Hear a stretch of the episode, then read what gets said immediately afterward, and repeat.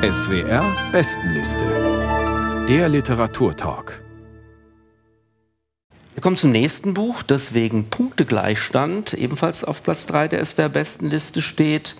Iowa heißt der Band der österreichischen Autorin Stefanie Sargnagel, der im Rowold Verlag erschienen ist. Klaus Nüchtern, laut Untertitel handelt es sich um einen Ausflug nach Amerika. Was treibt Stefanie Sargnagel in die USA und mit wem ist sie dort unterwegs? Ja, sie hat einfach an einem College einen Lehrauftrag, an den sie auch zufällig gekommen ist, weil eine Kollegin, die hier nicht genannt wird, sich nicht impfen lassen wollte.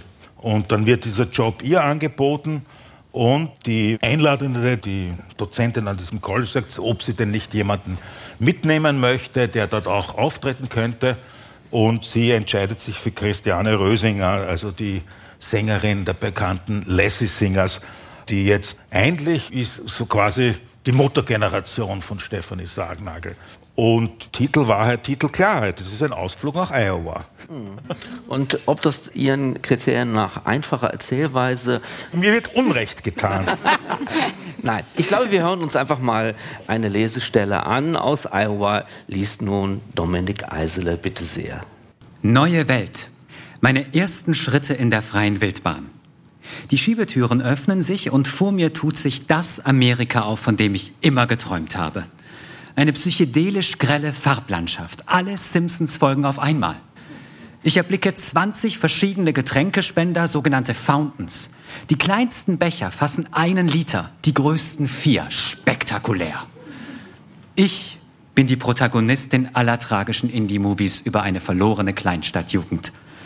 Am Schalter arbeitet passenderweise ein Mädchen, das die Augen mit schwarzem Kajal untermalt hat. Die Stirnfransen sind grün gefärbt. Sie trägt ein Metal-T-Shirt und strahlt bedeutungsvolle Zukunftslosigkeit aus. Sie ist die Protagonistin. Ich bin nur Zuschauerin. Ihre Grunge-Band wird die Welt erobern. Drogentod mit 24. Ich lächle sie an, während ich immer noch im Eingang stehe und die Schiebetür immer wieder auf und zu geht. Kurz muss ich mich sammeln und wieder in Erinnerung rufen, dass das echte Menschen sind und dies ihr echter Alltag ist, dass sie niemand als Kulisse vor mir aufgebaut hat. Ich muss jetzt etwas zu essen holen oder zumindest zu tun. In der Mitte des Raumes sind nebeneinander drei Stände mit Wärmeplatten aufgebaut, auf denen sich tausende kleine Würstchen unterschiedlicher Form und Struktur drehen. Pork Dog, Vegetable Egg Roll, Ranchero Steak and Cheese, Monterey Jack Chicken, Cheesy Buffalo Ranch Chicken, Chicken Caesar, Cheddar Wurst Smoked Sausage. Endlose Variationen von Hotdog scheinen sich hier seit Jahren im Eigenfett zu wälzen, Kruste um Kruste aufzubauen wie Panzer gegen Verderblichkeit. Ich schaue zu, schaue, wie sich alles dreht und weiß nicht mehr, wie lange mich die Würste hypnotisiert haben. Die anderen müssen sich schon Sorgen machen. Auf einem Schild steht, All I care about is hunting and like three other people. Das Grunge-Mädchen schaut mich skeptisch an. Sammeln. Normal bleiben. Ich entscheide mich für ein Turkey-Sandwich. Eingeschweißt. Es kostet sieben Dollar. Eine letzte Runde drehe ich noch. Das Mädchen kassiert und verabschiedet mich freundlich. Mit aufgerissenen Augen steige ich wieder ins Auto. Christiane, das war so großartig da drin, das war so surreal, das ist ein Wahnsinn. Na, Steffi ist verrückt geworden, sagte Christiane. Ich gebe ihr die Hälfte des Sandwichs und durch die Dunkelheit des mittleren Westens rollen wir weiter wie Trumbleweed. Das Gebäude, vor dem wir schließlich parken und das unsere Heimat für die kommenden Wochen sein wird, ist ein gelbes Holzhaus mit zwei Stockwerken und einer Garage. Die Assistenzprofessorin, die uns eingeladen hat, winkt uns schon vom Eingang zu. Sie sieht jung aus, hat einen Nasenring und strahlend weiße Zähne. In der Küche hat sie drei Flaschen Wein und vier Dosen Bier bereitgestellt. Wir stoßen kurz mit ihr an und fallen bald im nächstbesten Bett in einen langen, tiefen Schlaf. Dominik Eisler las aus Iowa von Stefanie Sargnagel. Erschienen ist das Buch im Rowold Verlag und es steht auch auf Platz 3 der SWR Bestenliste im März. Jutta Persson, neben den, wir haben es ja gerade gehört, endlosen Variationen von Hotdogs, also neben dem Konsumland Amerika, geht es in dem Band auch um eine Frauenfreundschaft, nämlich der von Stefanie Sargnagel und Christiane Rösinger. Wie wird denn das Verhältnis der beiden geschildert? Also eine wichtige Rolle spielt der Altersunterschied. Das haben Sie, glaube ich, schon erwähnt. Also Christiane Rösinger repräsentiert die Muttergeneration im Verhältnis zu Stefanie Sargnagel. Und das Tolle und für mich wirklich Faszinierende ist die Art und Weise, wie Stefanie Sargnagel Christiane Rösinger bewundert. Also sie bewundert sie dafür, dass sie eigentlich ein Vorbild gegeben hat, nämlich wie man auch auf eine Punkart alt werden kann und gerade eben als Künstlerin. Das vermisst sie eben. Also sie beschreibt auch ihre eigene Arbeitssituation immer wieder und stellt immer wieder fest, was eben Frauen an Schwierigkeiten haben, die Künstlerinnen sind und älter werden. Und Christiane Rösinger ist sozusagen ihre Ikone. Sie beschreibt zum Beispiel in einer Szene wirklich hinreißend, wie sie zum ersten Mal bei ihr klingelt in Berlin-Kreuzberg und dann ein Foto für ihre Freundin macht vom Klingelschild und wie sie dann auf die Klingel von Christiane Rösinger drückt. Das fand ich hinreißend und super beschrieben auch. Es geht aber schon auch immer darum, was die Generationen unterscheidet. Es ist aber immer halt auf eine witzige Art gemacht. Christiane Rösinger hat ja die Möglichkeit zu kommentieren. Also es gibt manchmal Fußnoten in Fußnoten Einwände von Christiane Rösinger, die dann sagt, hier verfällt die Autorin ihrem Ageism-Furor und sieht nicht, dass die Dinge so und so und so liegen. Also das hat dann auch nochmal so ein witziges Ping-Pong durch diese Fußnoten. Ja, das macht einfach gute Laune zu sehen, wie diese beiden Frauen zusammen durch dieses sehr Klischee behaftete Amerika wandern und sich aber auch eben über unterschiedliche Dinge dann aufregen. Das ist auch sehr witzig. Sie haben es gerade eben schon gesagt, das klischeebehaftete Amerika, Sandra Kegel.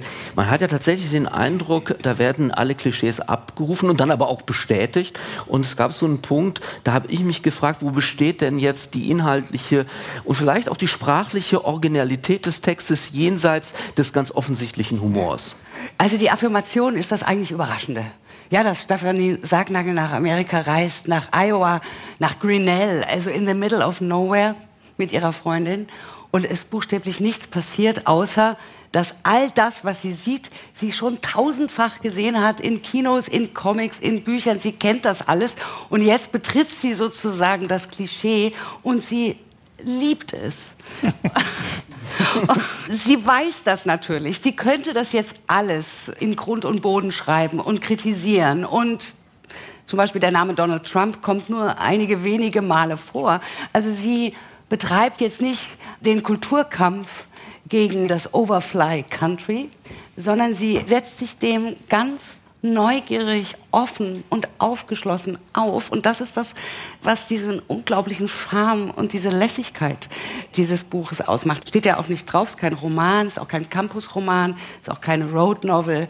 Es ist eigentlich eine Erzählung eben zweier Freundinnen unterschiedlichen Alters mit einem unterschiedlichen Blick, die eine hat dieses Wiener Granteln, was wir eben hier schon hören konnten. Das das ist Stefanie Sargnagels Ton und dann auf der anderen Seite das Berliner ähnlich.